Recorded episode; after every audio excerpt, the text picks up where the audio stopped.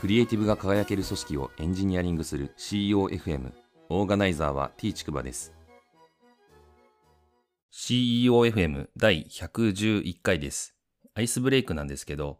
本日は111回というゾロ目の回ですね。すごく貴重なゾロ目だと思いました。365回を目指して配信を続けてますけどえー、222回と333回が後該当するわけですけど、まあ、そのうちの1回目ということでですね、えー、記念すべき111回ということです。えー、余談なんですけど、数字のウィキペディアというページがあってですね、これ面白いんですよね。111という数字のウィキペディアのページもあります。で、えっと、いろんなことがですね、書いてあって、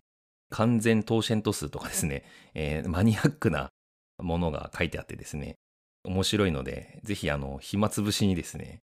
ちょっと縁を感じた数字とかがあったらですね、その数字を Wikipedia で調べてみていただければ面白いんじゃないかなと思います。本日の配信テーマなんですけど、課題を感じたら関係者に直接フィードバックした方がいいという話をしたいと思います。皆さんですね、組織で現場で課題が何か発生した場合に、どういうふうに相談してますかっていうのをちょっと聞いてみたいんですけど、どうですかね？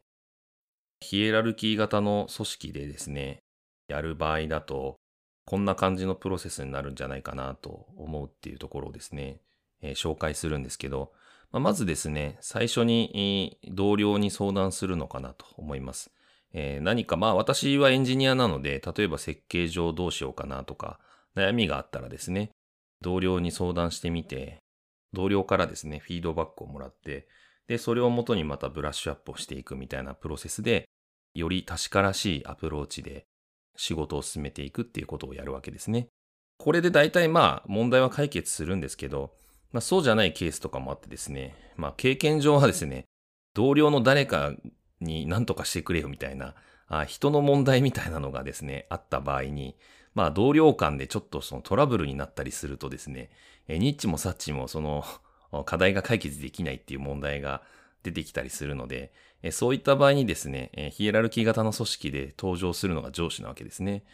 まずは上司の人に相談をして、ちょっとあの A さんという人の振る舞いがどうなのっていうことを上司にまず相談してみるというわけです。で、その上司からですね、間接的に B さんがこんな風に言ってたけど A さんどうなのっていうことを上司がやったりしてですね、まあ仲裁プロセスみたいな感じで上司が入るという感じですよね。例えば、え、ー、と、上司がそもそも問題だっていうケースの場合だと、その上司の上司にこう相談したりとかしてですね、えー、まあ、いずれにしても、まあ、横のつながりで解決できない問題があったら、縦のつながりを使うみたいな、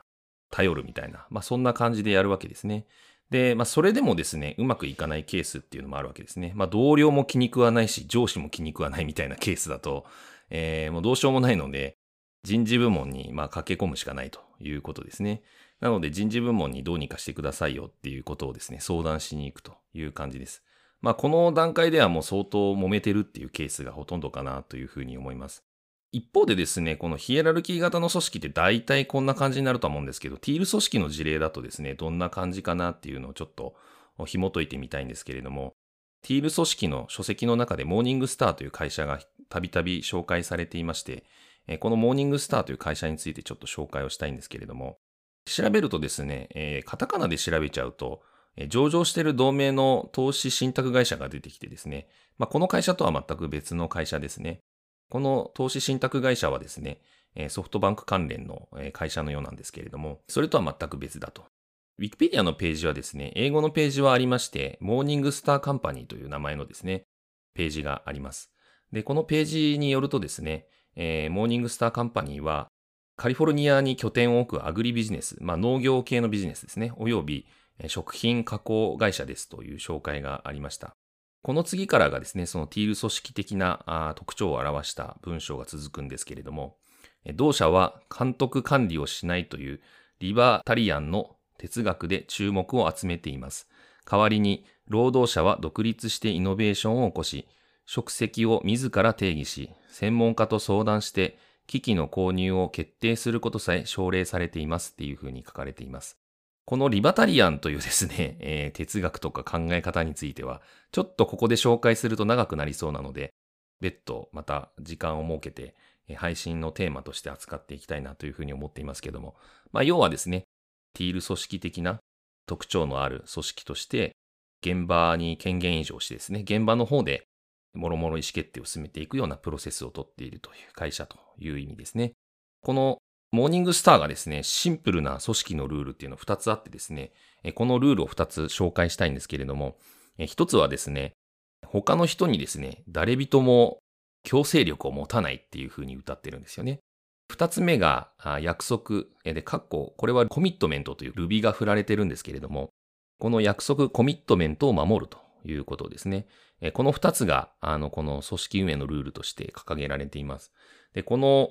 2つのルールですね、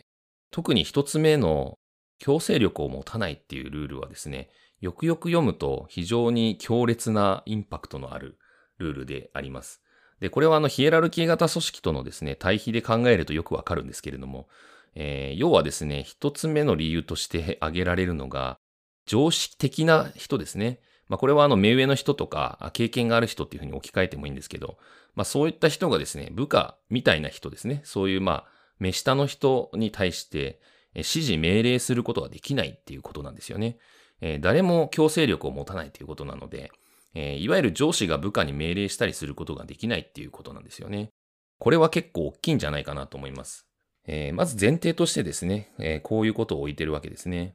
二つ目がですね、えー、その結果ですね、この権力的な介在っていうのは期待できないんですよね。何か課題が起きた時に、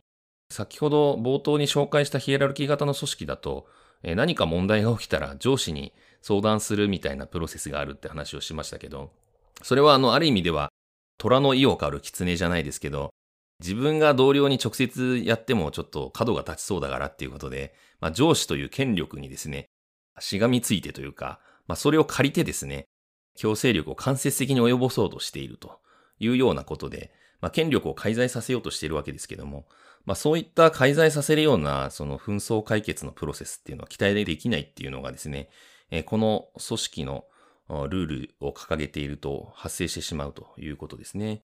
三つ目がですね、こういうまあ状況なので、え、何か問題があった時もですね、基本的には直接対話をする以外にないということなんですよね。で、これはあの、まあ、非暴力コミュニケーション、NVC みたいなアプローチで、まあ、やるしかないと。NVC についてはですね、えー、59回、60回の配信でちょっと紹介したんですけれども、えー、相手のことをしっかり尊重しながら、差異を認めつつ、自分の要求を丁寧に伝えていくみたいなプロセスを何回も繰り返すことによってですね、えー、じっくり対話をしていくみたいな、お互いの差異を認め合うみたいな、まあそんな感じですかね。何かその人に対して自分が強制をできるわけでもないので、あお前変われよっていうことが言えないわけですよね。えー、そういうまあ組織のルールの中で、えー、どうやったらうまくやっていくのかっていうことを考えていくっていうことですね。そういう意味で非常にですね、この組織の運営ルールっていうのは、守ろうとすると難しい部分はあるとは思うんですけども、まあ、冷静に考えると人をですね、最大限尊重しているとも言えるわけで、その点で私自身は非常に評価をしています。究極ですね、これを考えると、まあ、組織と個人ってこれまではあの主従関係が組織が主で個人が従だったと思うんですよね。え例えば日本型の古い組織だと転勤とかもそうですよね。本当は東京にいたかったんだけど、え地方に左遷されちゃったんだよとかですね。本来住む場所の自由って保障されてるはずなのに、会社が決めたから従わなきゃいけないんだっていうふうに思い込んでしまっているというようなことがまかり通ってること自体が私ははって感じなんですけれども、まあそういったことがですね、普通に起きているというのがどんどん変わっていくと。えー、組織が10でですね、えー、個人が主役の時代になっていくっていう意味で言うとですね、えこういうモーニングスターが掲げている、え他の人に強制力を誰も持たないってことと、え約束を守るっていうことはですね、え当たり前のことではあるようだけれども、え非常にですね、よくできたシステムと言えるんじゃないかなと思います。この組織と個人の主従関係がですね、え本当の意味で個人を大事にするっていうシステムとして捉えられるので、えそういう意味で素晴らしいんじゃないかなと思うので、まあ、私自身はですね、こういう組織がですね、もっと増えるといいなっていうことで、そういう活動にですね、自分の時間を投じていきたいなっていうふうに思っています。第111回の配信は以上です。ご意見ご感想などあれば、Twitter アカウント t ちくばまで、ハッシュタグは CEOFM です。